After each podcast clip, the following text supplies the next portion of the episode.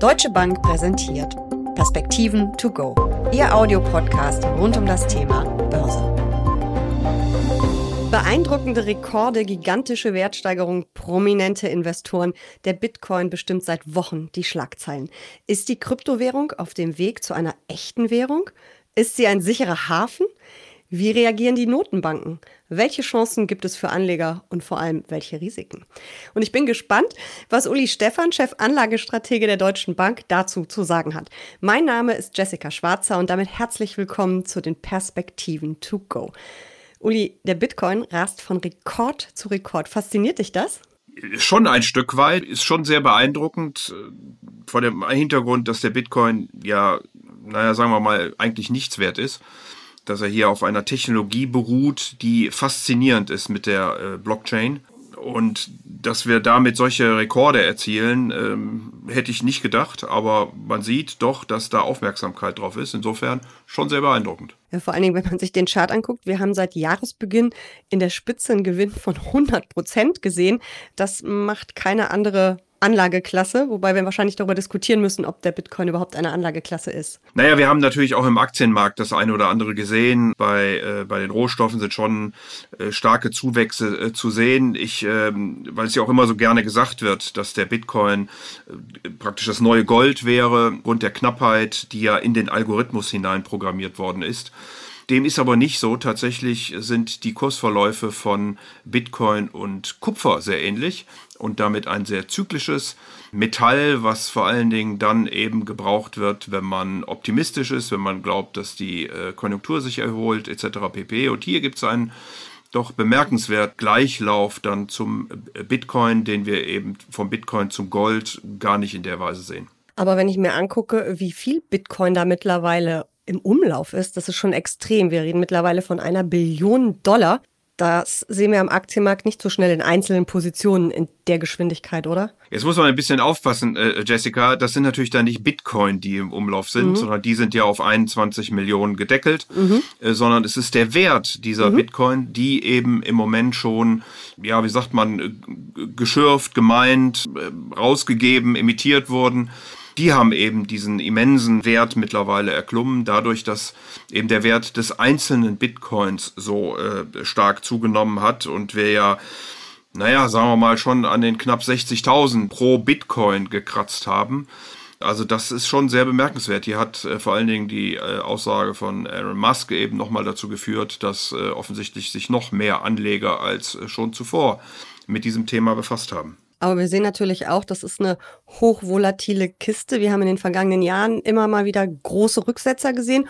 Wir haben auch Anfang der Woche gesehen, dass der Bitcoin sieben oder acht Prozent waren es, glaube ich, zurückgefallen ist. Ähm, also es bleibt wahrscheinlich auch eine volatile Anlage, richtig? Ja, das ist eben genau der Punkt. Also ähm, es wird ja von vielen gesagt, dass der Bitcoin äh, eine Währung ist, ein, ein Geld ist da würde ich mal ein Fragezeichen äh, dran machen. Aufgrund dieser hohen Volatilität werden wohl die Geldfunktionen nur bedingt äh, erfüllt, die ja sind Wertaufbewahrung, Recheneinheit, Zahlungsmittel. Ein gesetzliches Zahlungsmittel ist es ohnehin nicht. Aber ich muss ja in irgendeiner Weise, wenn ich einen Preis an ein Produkt äh, schreibe, auch äh, kalkulieren können. Und bei diesen extrem hohen Volatilitäten äh, habe ich das eben nur bedingt. Als Anlageinstrument würde ich dann ähm, rein analytisch mal die Portfoliotheorie heranziehen und äh, auch da hilft der Bitcoin mir nicht wirklich, weil er nicht positiv zur Diversifikation beiträgt, sondern die Volatilität im Gesamtportfolio eher erhöht. Also von daher ist es wahrscheinlich eher ein Anlageinstrument, aber ein sehr spekulatives Anlageinstrument, auf das man sich dann eben auch einlassen muss, wenn man dort investiert. Aber trotzdem wird er ja immer wieder als alternative Währung gefeiert. Ist er das denn nicht irgendwie doch? Also ich bin, wie gesagt, aus den genannten äh, Gründen hier nicht so sicher. Wenn man die Definitionen anguckt, die auch beispielsweise eine äh, Bank für internationalen Zahlungsverkehr an Geld legt, dann ist das typischerweise Emittenten, die Form, die Technologie und der Zugang.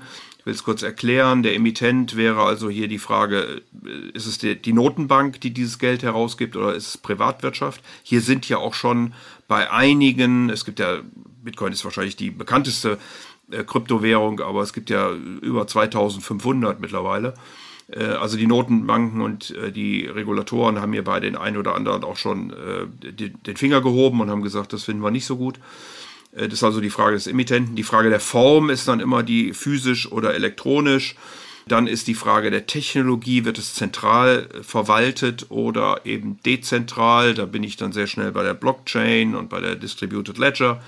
Äh, und wie ist der Zugang? Ist er für alle oder ist er beschränkt? Also, wenn man es mal als Beispiel sagen würde, äh, unser normales Bargeld ist von der Notenbank emittiert, es ist physisch, es ist dezentral und es ist unbeschränkt für alle verfügbar. Und der Bitcoin würde in dieser Kategorie eben von privat emittiert sein, er wäre elektronisch, er wäre auch dezentral, äh, eben über die Blockchain und er wäre im Grunde genommen auch für alle verfügbar. Insofern könnte man ihn da einsortieren. Aber wie gesagt, aufgrund der fehlenden Geldfunktionen äh, würde ich da ein großes Fragezeichen dran machen. Die Notenbanken haben das Thema ja nicht nur auf dem Schirm, sondern mittlerweile auch für sich selbst entdeckt. Die äh, gucken sich das ja auch an. Es gibt Projekte, elektronisches Geld, Kryptowährung. Wer ist denn da wie weit? Oh, praktisch alle Notenbanken äh, kümmern sich darum. Auch da gibt es verschiedene Analysen der Bank für internationalen Zahlungsverkehr, die äh, immer wieder bei den Notenbanken abfragt, wo steht man denn da und, und wie sieht das aus. Am weitesten ist wohl im Moment die Volksrepublik China, äh, Schweden auch und ein paar kleinere Länder, in denen ja der Bargeldzugang einfach dann schwierig wird.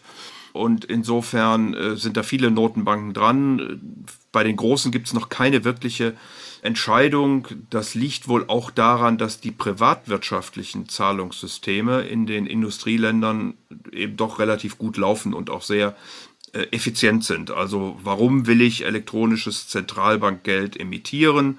Weil ich vielleicht Souveränitätsansprüche habe, weil ich effizienter sein möchte und zumindest mal am zweiten Punkt der Effizienz kann man im Moment ein Fragezeichen machen. Wir wissen alle, dass die Distributed Ledger nicht die äh, effizienteste Technologie ist der Bitcoin verbraucht so viel Strom wie kleinere europäische Länder, also damit meine ich Österreich, Dänemark, Belgien oder sowas, locker. Er kann auch nicht in solcher Geschwindigkeit Transaktionen abbilden, wie das heute eben manche Kreditkartengesellschaft etc. tun kann. Ähm, und insofern überlegen sich die Notenbanken im Moment genau, wie können sie denn eine solche digitale Währung in Zukunft gestalten, wie kann man das machen weil eine, Zentralbank äh, nicht möchte, dass sie in der Fläche jedes Beratungsgespräch demnächst führen äh, muss. Und insofern will man natürlich auch die Banken hier nicht äh, beschädigen. Bedeutet, wenn die Notenbank eine, eine Währung ausgeben würde, die elektronisch auch bei der Notenbank gehalten äh, werden könnte, dann stellt sich natürlich die Frage vor allen Dingen, wenn es mal kritisch werden würde, warum sollten Sparer ihr Geld bei den Geschäftsbanken halten und nicht zur Zentralbank bringen. Wenn sie das täten, dann wäre eine wichtige Refinanzierungsquelle der Banken äh, beschädigt und dann wäre eben die Frage, wer gibt denn dann noch und wie Kredite aus? Und wie gesagt, all das kann die Notenbank und will sie auch nicht äh, übernehmen. Und insofern testet man noch, ob man möglicherweise über Tokens dann arbeitet, die jederzeit über Geschäftsbanken in digitales Zentralbankgeld und wieder zurück in Bargeld oder äh, Giralgeld getauscht werden können. Kannst du uns da mal den Unterschied bitte erklären zwischen Notenbankgeld und Giralgeld? Man hört das immer so, aber ich glaube, nicht jeder weiß, was das ist. Ja, gerne. Das Zentralbankgeld ist eben das Geld, was die äh, Zentralbanken schaffen, deswegen heißt es so. Steht im Moment im Fokus vor allen Dingen mit den Kaufprogrammen der Zentralbanken, wo sie eben dieses Geld ja schaffen und in, in Umlauf äh, geben. Äh, durch Guthaben der Banken, insbesondere bei der Zentralbankgeld, aber auch unser Bargeld ist Zentralbankgeld. Und darauf aufbauend gibt es dann das sogenannte Giralgeld. Das sind dann wiederum unsere Guthaben bei den Geschäftsbanken, äh, die wir unterhalten.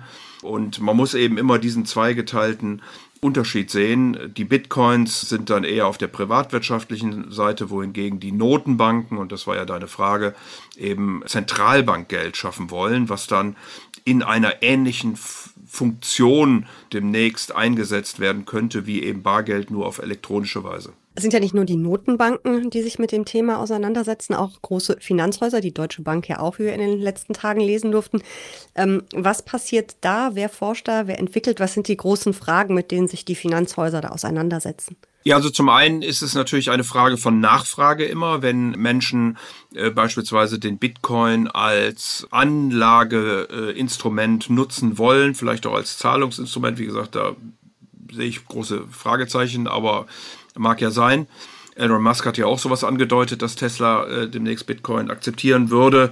Weiß aber nicht, wie er dann die Preise seiner Autos kalkulieren möchte, aber sei es mal drum dann, dann reagiert man natürlich auf eine solche Nachfrage und äh, wird da entsprechende Angebote machen. Das andere ist, dieses elektronische digitale Geld lohnt sich eben immer dann, wenn man Intermediäre überspringen kann.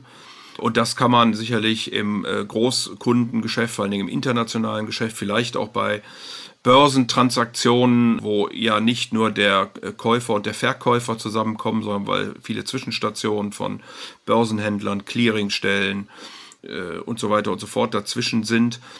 Korrespondenzbanken bei internationalen Überweisungen. Also insofern, äh, wenn man das schafft und hier größere Effizienzen hebt, dann ist das natürlich interessant. Und insofern ist ja auch unser Haus, die Deutsche Bank, dabei mit beispielsweise dem Ripple, aber auch anderen äh, Kryptowährungen solche internationalen Transaktionen äh, zu gestalten. Und dabei geht es natürlich dann um die Technologie, die dahinter steht, um Blockchain, auch wenn es eben darum geht, wie wir Aktien im Zweifel künftig handeln. Das könnte alles sehr viel effizienter werden, vielleicht sogar günstiger, aber das würde natürlich auch für Börsen oder andere Handelsplätze heißen, dass sie ihr Geschäftsmodell doch ein Stück weit auch überarbeiten müssten und überdenken müssten es muss nicht immer über äh, Blockchain gehen. Also das ähm, muss man auch nochmal festhalten. Das ist sicherlich ein besonderes Verfahren, um ja auch einen Konsens, also wenn ich eine dezentrale Datenbank habe, auf die im Grundsatz mal alle zugreifen können, dann muss es natürlich in irgendeiner Weise ein Verfahren geben, mit dem ich einen Konsens herstelle, wer denn jetzt auf dieser Datenbank schreiben darf und wer löschen darf. Und das geschieht bei der Blockchain mit, mit Mining und indem eine hochkomplexe mathematische Aufgabe gelöst wird und wer sie dann eben als erster gelöst hat, darf die nächste Kette anhängen.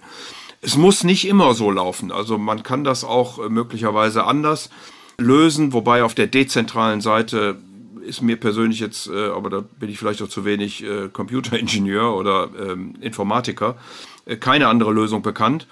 Aber es ist eben genau die Frage, wenn ich dezentral arbeiten will, wie stelle ich einen solchen Konsens her? Wenn ich es zentral machen will über die Notenbank oder sogar innerhalb einer Geschäftsbank, dann habe ich natürlich einen zentralen, sozusagen einen Systemadministrator, der das, der das übernimmt. Inwieweit das die, die Banken und das Geschäftsmodell komplett verändert, hängt stark davon ab, was sich denn wie durchsetzen wird. Er hat ja schon angedeutet, wenn die Notenbanken, und das wollen sie eben nicht, dass alle bei ihr Guthaben halten, Konten halten, darüber ähm, Geschäfte äh, und Transaktionen abwickeln, das äh, ist wohl nicht die Stoßrichtung, sondern es ist eher die Stoßrichtung zu sagen, bevor ich die Hoheit über mein Geld und die Zahlungssysteme rein privatwirtschaftlichen Unternehmen überlasse, beispielsweise Facebook hatte ja auch schon damit dem Libra verschiedene Ideen, will ich eine eigene elektronische Währung, äh, jetzt mal, ich will mal gar nicht das Wort Kryptowährung gebrauchen, sondern elektronische Währung sagen, nutzen, um äh, ein Angebot zu machen, mit dem Menschen dann eben auch demnächst äh, elektronisch auf eine Weise analog zum Bargeld bezahlen könnten. Und wie gesagt, die Idee, die im Moment so rumkreist bei den Notenbanken, ist, dass man das über Token macht.